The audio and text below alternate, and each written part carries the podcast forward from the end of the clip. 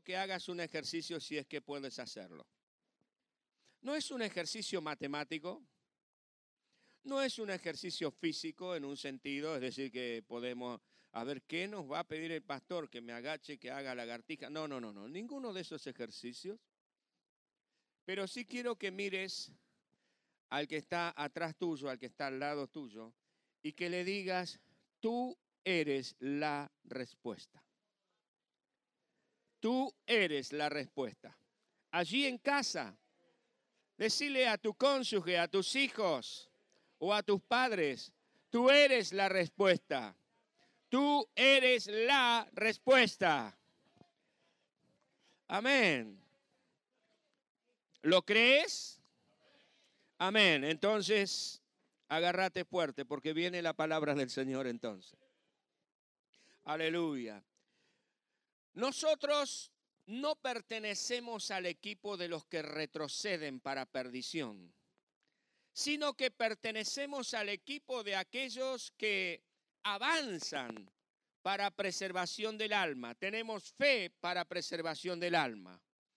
Dios nos ha escogido, Dios nos ha llamado, Dios nos ha dado una nueva oportunidad y las puertas están abiertas para que todos aquellos que quieran ingresar y pertenecer al equipo que tiene fe para preservación del alma y que no retrocede, las puertas están abiertas. La puerta es Jesucristo. Amén. Amén. Pero quiero decirte algo. La puerta eres tú. El camino eres tú. La vida eres tú. El Señor Jesucristo le dijo a sus discípulos, yo soy el camino, yo soy la verdad, yo soy la vida. Y esta es una gran realidad que se ha cumplido en nuestro corazón. Pero como somos la iglesia del Señor Jesucristo, somos los representantes del Señor Jesucristo en este mundo, nosotros somos, inclusive dice el apóstol Pablo que la iglesia, es decir, ustedes y yo, aquellos que hemos conocido a Jesús como nuestro Salvador, somos la plenitud de aquel que todo lo llena en todo. ¿Y quién es aquel que todo lo llena en todo? El Señor Jesucristo. Y Pablo dice, nosotros la iglesia del Señor Jesucristo, somos la plenitud. Nosotros somos la plenitud de aquel que todo lo llena en todo. Entonces quiere decir que tú y yo somos la respuesta a este mundo. Gracias. Nosotros somos la respuesta a este mundo. Mire, usted enciende la televisión enciende la radio, mira los diarios, aquellos que todavía tienen la costumbre de leerlo en formato papel. Y las novedades, las noticias son tremendas. Uno, uno dice, ¿cómo, ¿cómo puede ser que esto esté sucediendo? El otro día estaba viendo dos ancianas, fueron, fueron terriblemente golpeadas por vándalos que ingresaron a su hogar mientras ellas estaban durmiendo y las golpearon buscando dinero, les revolvieron toda la casa. Y uno dice, ¿cómo es posible que esto esté pasando? ¿Cómo es posible que la gente mayor no esté a salvo? ¿Cómo es posible que un joven al salir del colegio a mediodía o a las dos de la tarde no esté a salvo? Y ayer que nosotros decimos estamos en una provincia, en una ciudad donde no pasa nada, que está todo bien. Nos desayunamos con una, o nos merendamos, porque fue a la tarde, con una noticia horrible. Yo creo que usted lo ha escuchado o lo ha leído de este niño que fue brutalmente asesinado por su progenitora y su amante, o su concubina o su pareja, no sé. Es lo que se presume. Uno dice, ¿qué, ¿en qué mundo estamos viviendo? ¿Qué es lo que está pasando? ¿Qué es lo que nos está pasando? Recién Karina decía algo, ¿no? que esta, esta, esta pandemia ha, ha quizás este, mm, ha multiplicado las cuestiones negativas. Ahora, hay sucesos y hay cuestiones que son realmente complicadas, son conflictivas. Y no solamente con respecto a violencia y demás, hay tantas situaciones que están surgiendo en las familias, en los colegios, en la sociedad toda. En la sociedad toda, donde a lo malo se le está diciendo bueno y a lo bueno se le está diciendo malo. Y si no se dice que es malo, se lo persigue, se lo acalla, se lo, se lo trata de, de quitar del medio. ¿Cuál es la respuesta para todo esto? ¿Qué es lo que Dios dice para todo esto? Y yo encuentro en la palabra del Señor que nosotros somos la respuesta. La iglesia del Señor es la respuesta para este tiempo tan importante y crucial en la historia de la humanidad. Y quiero que juntos podamos ver de alguna manera algunos textos bíblicos donde Dios interviene sobrenaturalmente, pero utilizando, usando a las personas. Porque si Dios va a intervenir en nuestro mundo, en nuestra sociedad, lo va a hacer por medio nuestro. Lo va a hacer por medio tuyo. Lo va a hacer por medio mío y por todos aquellos que estén dispuestos a decirle que sí al Señor. Porque no hay nada que sea difícil para Dios. Todo es posible para Él en el nombre del Señor. Vamos a abrir la palabra de Dios si usted la tiene en Éxodo capítulo 3. Y quiero que de alguna manera estemos viendo algunos versículos bíblicos, algunos pasajes de este capítulo. Eh, eh, Éxodo 3, 7. Éxodo 3.7. En el capítulo 3 del libro de Éxodo se nos cuenta la historia maravillosa de Dios que se manifiesta a Moisés por medio de una zarza, un arbusto, un yuyo, un cardo ruso, póngale si lo conoce, a Moisés. Y la manifestación puesta, como es muy normal que en el desierto espontáneamente estos arbustos ardan, pero se encienden, se queman muy rápidamente y se apagan, quedan hechos ceniza. Em, por eso lo comparo mucho con el cardo ruso, que es lo que hay, lo que nosotros podemos ver aquí en nuestros campos. Este, que también se encienden, parece como que fuese nafta lo que uno enciende, ¿no? y se terminó. Pero lo lo milagroso de esto era que ardía, pero no se apagaba. Y ardía y ardía. Esto fue lo que llamó la atención de Moisés. Él se acerca y Dios le habla. Y fíjese el diálogo que tiene Dios con Moisés. Versículo 7. Dice, dijo luego Dios a Moisés, porque estaba hablando con él, dice, he visto la aflicción de mi pueblo que está en Egipto y he oído su clamor a causa de sus exactores, pues he conocido sus angustias. El versículo 9 dice, el clamor, pues, de los hijos de Israel ha venido delante de mí. Y también he visto la opresión con que los egipcios los oprimen. Y versículo 10, ven por tanto, ahora, y te enviaré para que saques a mi pueblo, los hijos de Israel. Abrevié un poquito el versículo allí. Pero, muchachos y chicas, había un pueblo que estaba sufriendo la esclavitud. Un pueblo que estaba siendo despojado. Un pueblo empobrecido un pueblo bajo el yugo de un gobierno tirano y de todo ese pueblo que los tenían esclavizados. Los egipcios habían esclavizado a los hebreos.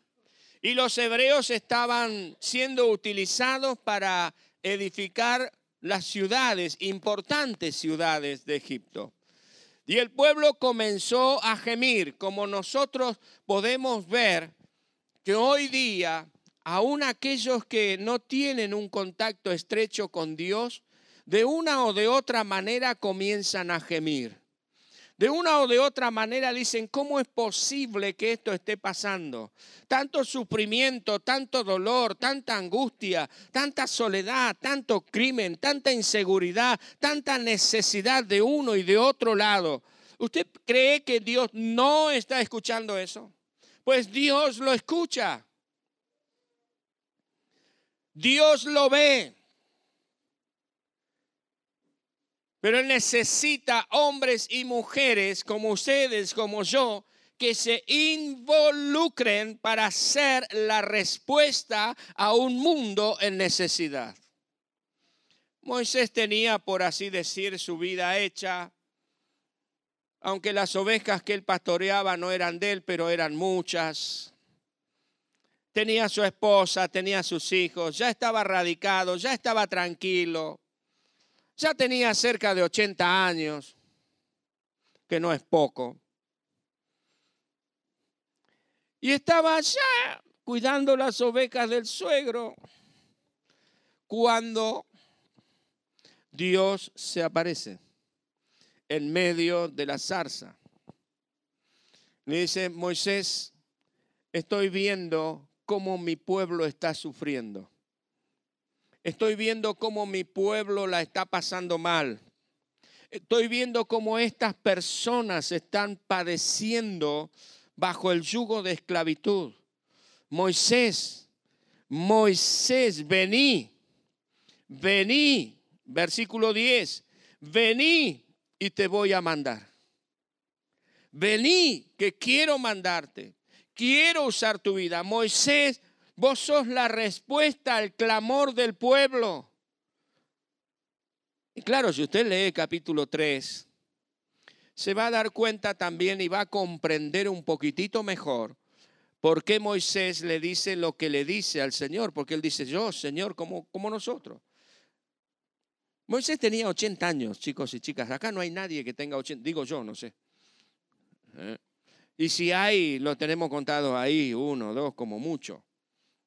Quizás en el virtual también haya alguien más que tenga 80 años. Dios te está llamando. Los demás tenemos menos. Dios nos está llamando.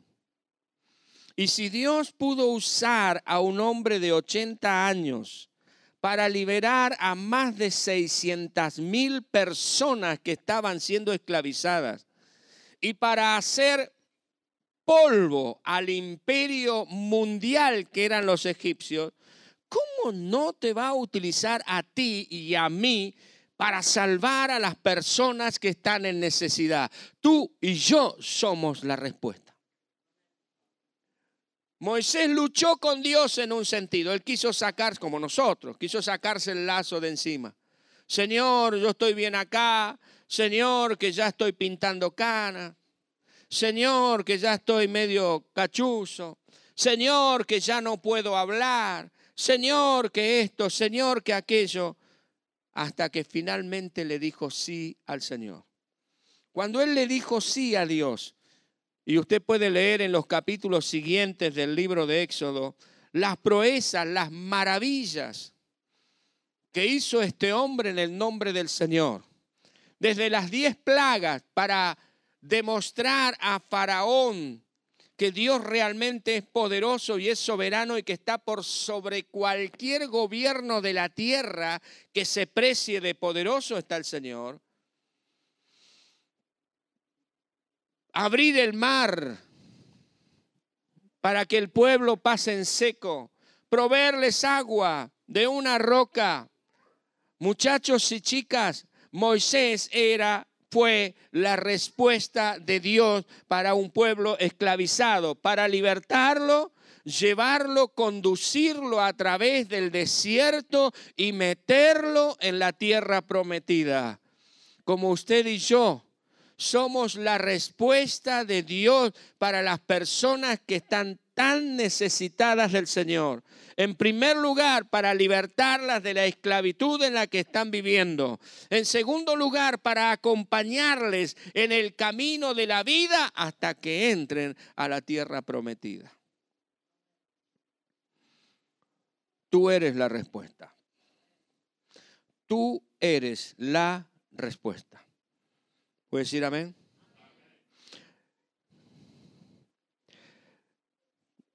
Otro caso que es muy importante, porque el pueblo también como en nuestros días, en su momento sufrió de una decadencia con respecto al amor de Dios, con respecto a la fidelidad a Dios. El pueblo decayó en su fe y evidentemente había un clamor del pueblo hacia el Señor. Y vamos a abrir la palabra del Señor en la primera carta, o no en la primera carta, sino en el primer libro de Samuel, uno de los jueces de Israel. Hace unos días atrás estuvimos meditando sobre el capítulo 1. Si usted no lo escuchó, no lo vio, búsquelo. El Cana se llama el mensaje.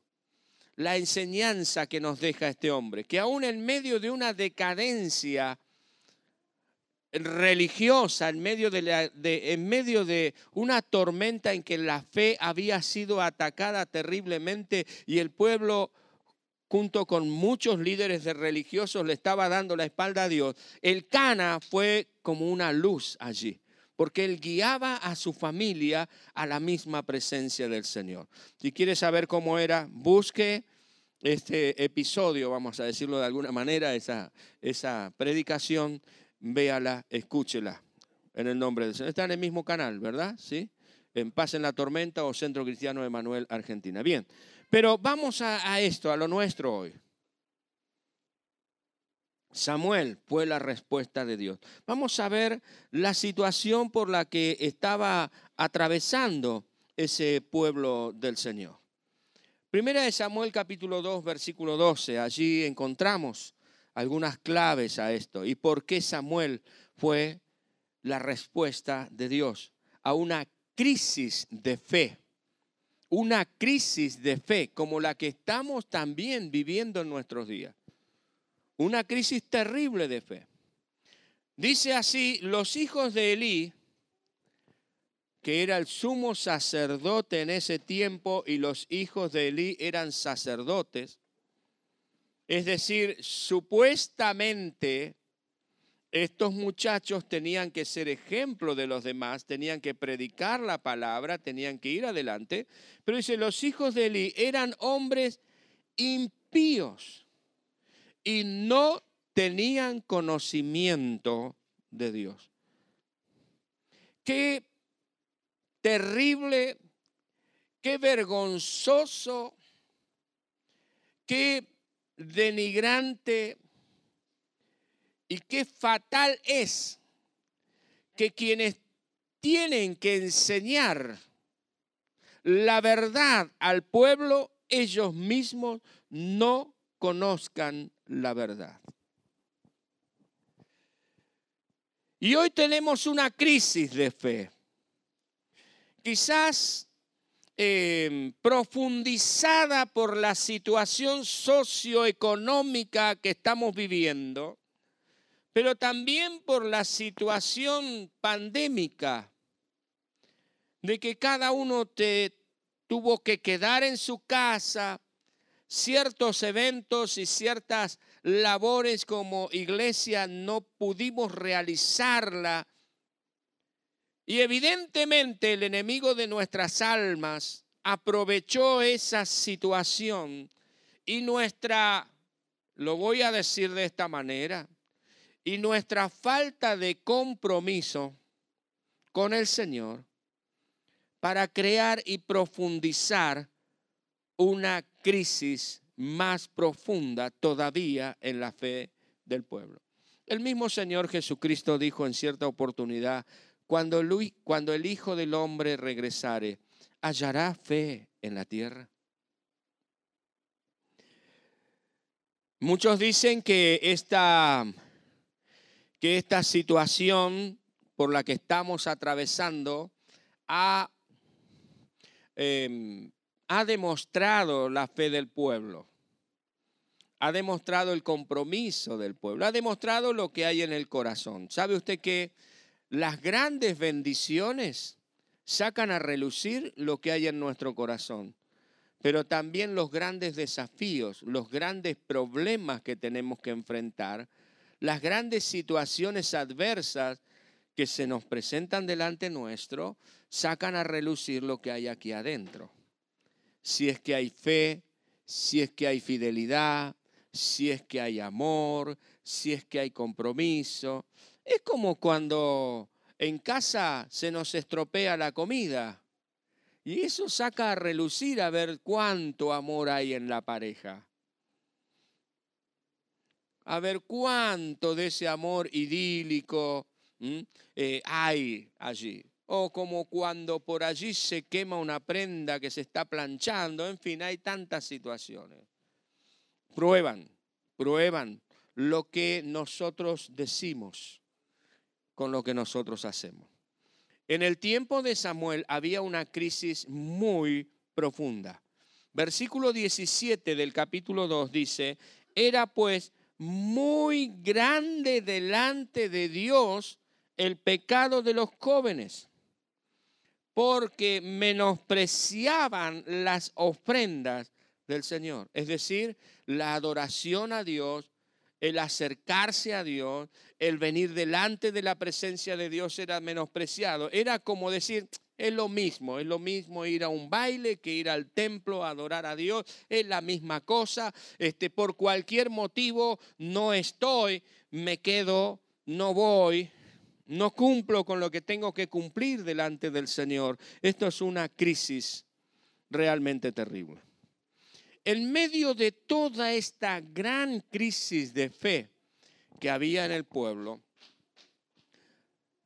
por eso le pido que por favor usted vea, busque el Cana, busque el Cana en nuestro canal y escuche ese mensaje porque esto le va a traer el trasfondo que necesita para entender lo que le voy a decir ahora. En medio de esta situación tan triste y tan agobiante, crecía en el templo un joven llamado Samuel. Versículo 26 del capítulo 2 dice, y el joven Samuel iba creciendo y era acepto delante de Dios y delante de los hombres.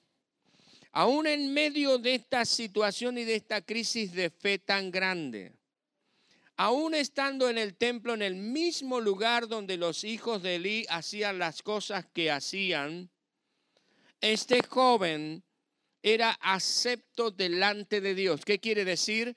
Tenía una identidad con respecto a Dios que nada lo pudo apartar y también esto, por supuesto, hacía que él fuera bien recibido por aquellos que venían al templo a adorar al Señor. Recuerdan ustedes que Samuel es el hijo del milagro. Ana, su mamá, no podía tener hijos y en el mismo templo donde estaba Samuel, ella oró a Dios y le pidió un hijo y le dijo, Señor, si tú me lo das, yo te lo entrego para que sea tuyo todos los días de su vida. Ella cumplió su palabra y en este momento de gran crisis de fe, Samuel está creciendo fiel al Señor. Samuel está creciendo fiel al Señor. Si seguimos más adelante, el versículo 35 del capítulo 2, el versículo 35 del capítulo 2, dice, y yo es un mensaje que Dios da al pueblo y que Dios le da a los religiosos. Dice, y yo me suscitaré un sacerdote fiel. Quiere decir, yo voy a levantar, dice Dios, un sacerdote fiel que haga conforme a mi corazón y a mi alma, y le edificaré casa firme y andará delante de mi ungido todos los días. Gloria al Señor. Y estaba hablando del joven Samuel. Dios mismo está diciendo, yo voy a tomar cartas en el asunto y voy a levantar a alguien que es la respuesta a esta situación. Estaba hablando de Samuel. Y en el versículo capítulo 3, en el versículo 10, el Señor dice, estaba Samuel durmiendo, descansando de, de sus labores cotidianas, y Dios le llama, capítulo 3, versículo 10. Y Dios le llama. Dios llama a Samuel una vez. Y claro, Samuel no, no supo distinguir esa voz del Señor. Y va al sacerdote Elí y le dice, ¿qué me pediste? Y Elí le dice, nada, yo no te llamé anda a acostarte otra vez. La segunda vez Dios lo llama, Samuel, Samuel. Y sucede que tampoco. Samuel pensó que lo llamaba a otro. Y va a Elí, le dice, Elí, ¿qué necesitas? Y Elí dice, no, no, yo no te llamé. Mira, me parece que está sucediendo esto. Dios te está llamando. Así que cuando escuches la voz nuevamente, decirle, heme aquí. Habla, que tu siervo escucha. Pasado esto, Dice el versículo 10, y vino Dios donde estaba Samuel descansando. Vino Dios, se paró al lado de él y llamó como las otras veces, Samuel, Samuel. Entonces Samuel dijo, habla, porque tu siervo oye. Y Dios le dijo, Samuel, yo voy a hacer algo que va a ser impresionante, que quien lo escuche le van a, sonar los oídos de tan grande. En aquel día yo voy a cumplir todo lo que le dije al sacerdote. Samuel, tú eres la respuesta para volver a este pueblo a la fe verdadera. Samuel, tú eres la respuesta. Muchachos y chicas, yo quiero decirles que si tú estás y has conocido a Jesús como tu Salvador personal. Y te impacta, te duele lo que estás viendo allí afuera, te duele cuando ves que hay hombres y mujeres, jóvenes, jovencitas, que habiendo conocido al Señor son arrastrados por distintas corrientes de costumbres, ideologías y filosofías, yo quiero decirte hoy que tú eres la respuesta de Dios para hacer volver el corazón de los hijos a los padres y de los padres a los hijos. Somos la respuesta. Somos la respuesta. Dios puede actuar como Él soberanamente. Puede hacerlo Él, pero le ha placido usarte a ti, usarme a mí. Somos la respuesta de Dios a este mundo. Y vamos más adelante todavía porque si Samuel fue la respuesta, la iglesia, nosotros somos la respuesta del Señor. Mateo 5:13, Mateo 5:13 ya en el Nuevo Testamento, Mateo 5:13, en el Nuevo Testamento, encontramos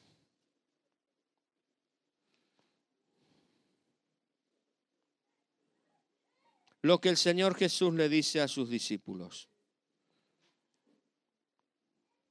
Mirándolos, les dijo, ustedes son la sal de la tierra.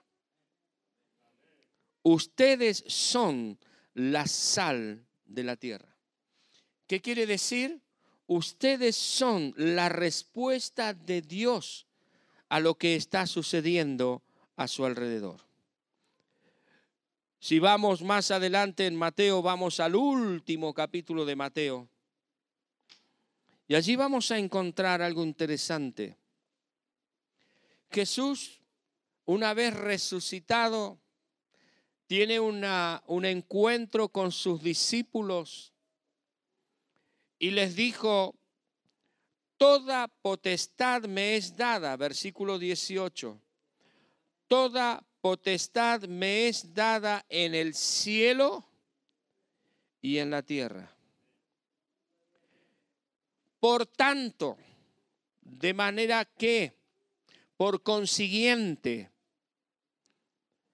vayan y hagan discípulos a todas las naciones, bautizándolos en el nombre del Padre y del Hijo y del Espíritu Santo, enseñándoles que guarden todas las cosas que les he mandado. Y tengan por seguro esto, yo estoy con ustedes todos los días y hasta el fin del mundo. Aleluya. ¿Qué les está diciendo el Señor Jesús a los discípulos? Ustedes son la respuesta. Ustedes son la respuesta. Ustedes son los que van a bendecir a los que están cerca y a los que están lejos. Ustedes son la luz en el barrio. Y mire, la iglesia del Señor, la verdadera iglesia de Jesucristo, es luz en el hogar es luz en el barrio, es luz en la ciudad, es luz en el mundo. El tema es que no se tiene que apagar. Y como sal, como dice el Señor Jesús también, debe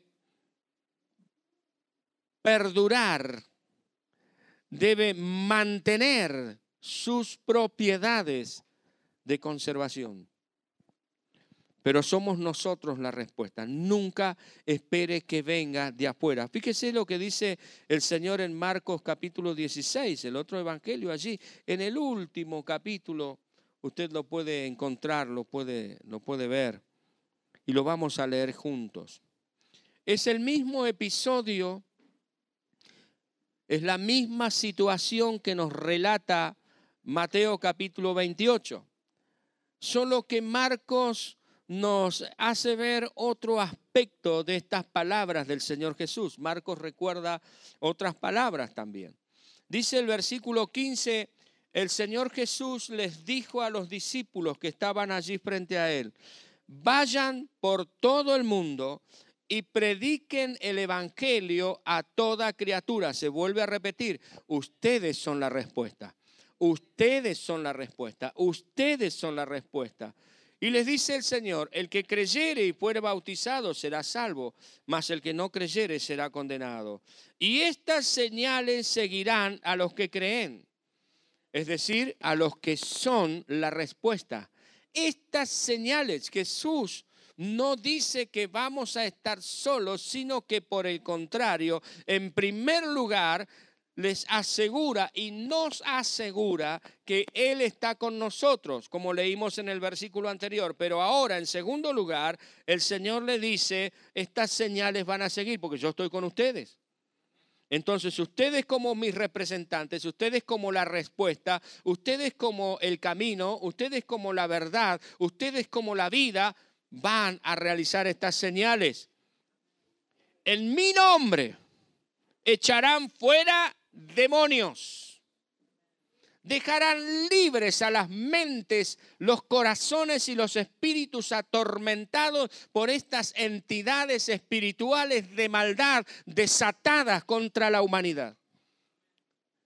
Ustedes ustedes hablarán nuevas lenguas, quiere decir, serán llenos del Espíritu Santo de Dios, llenos del poder sobrenatural que deviene únicamente de la misma presencia de Dios. Tomarán en las manos serpientes y si bebieren cosa mortífera no les hará daño. Sobre los enfermos pondrán sus manos y estos sanarán. Aleluyas. Somos la respuesta del Señor con señales sobrenaturales. No vamos a andar buscando serpientes para agarrar y que nos piquen para que no nos haga nada. No, no, no vamos a hacer ese tipo de locura. Lo que el Señor Jesucristo está diciendo aquí a sus discípulos, a quienes son la respuesta de Dios para este mundo, que van a estar soberanamente sobrenaturalmente, milagrosamente protegidos, guardados en la misma mano del Señor y que las mismas cosas que Él hizo y aún mayores haríamos nosotros. Somos la respuesta de Dios a este mundo que se está tambaleando, que está colapsando, que está decayendo permanentemente, usted y yo somos la respuesta. No nos podemos quedar callados la boca, no podemos dejar que la vida pase por al lado nuestro y nosotros permaneciendo en el anonimato. Tenemos que hablar de Jesucristo, tenemos que ser la respuesta. Una puerta no sirve si está puesta pero no se usa. ¿Para qué la queremos? Nosotros somos la puerta a la vida eterna de las personas. Nosotros somos el camino a la liberación de las personas que nos rodean. Nosotros somos los portadores de la verdad del Evangelio de Jesucristo a cada vida y a cada corazón, a cada niño, a cada niña, a cada adolescente. Nosotros somos, nosotros, tú y yo. Aleluya. Somos la respuesta somos la respuesta. Hemos recibido de parte del Señor. Hemos recibido sanidad, hemos recibido liberación, hemos recibido bendición, hemos recibido prosperidad, hemos recibido provisión, hemos recibido tanto de Dios, pero no es para que eso muera en nosotros, sino para que nosotros seamos ese canal, porque somos la respuesta.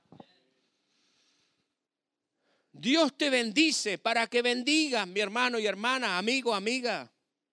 Dios te bendice para que bendigas. Cuando le estamos pidiendo, en el caso mío, cuando era soltero y le estaba pidiendo la ayuda idónea, la compañera para toda mi vida, no era para guardármela para mí solo. Era para que juntos pudiésemos ser la respuesta a este mundo era para que juntos pudiésemos predicar el Evangelio. No era para después quedarme en mi casita y decir, no, tengo que, tengo que, tengo que, que estoy... No. Era para caminar juntos por la vida, siendo puerta, siendo camino, siendo verdad, siendo sanidad, siendo liberación, acompañando a otros en este camino tan apasionante que es la vida. En el nombre del Señor. Un último pasaje de la palabra de Dios. Lucas capítulo 10. Lucas capítulo 10. Encontramos allí otra verdad interesante de parte del Señor. Lucas capítulo 10, versículo 19.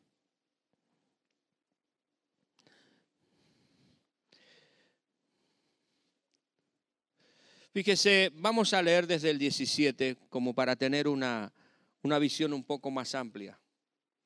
Jesús estaba comisionando aquí a 70 de sus discípulos para algo. Entonces dice, eh, los había comisionado y les dice, cuando ellos volvieron, le contaron lo que estaban haciendo.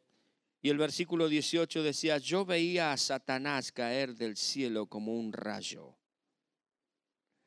Cuando nosotros comenzamos a ser la respuesta de Dios a este mundo, las huestes satánicas de oscuridad tienen que caer. Dice, he aquí, le dice a los 70, les doy autoridad. Lo mismo que en Marcos 16, de hollar serpientes y escorpiones y sobre toda fuerza del enemigo y nada os dañará. Pero no os regocijéis de que los espíritus se os sujeten, sino regocijaos de que también vuestros nombres están escritos en el libro de la vida. Gloria a Dios. El Señor en otra oportunidad le dice a los discípulos, vayan, prediquen el Evangelio, sanen a los enfermos, liberten a los endemoniados, den vida a los que están muertos. ¿Por qué? Porque somos la respuesta. Dios se mueve por medio del hombre, por medio del hombre y de la mujer, por supuesto, que le ha conocido, de las personas que le han conocido. Dios quiere moverse por medio de tu vida. Tú eres la respuesta. No puedes quedarte allí viendo que las cosas pasan sin hacer nada. Moisés fue la respuesta a la esclavitud. Samuel fue la respuesta a la perdición del pueblo. Nosotros somos la respuesta para este mundo que está en crisis. Dios está esperando que le digamos sí. Dios está esperando que tomemos el protagonismo.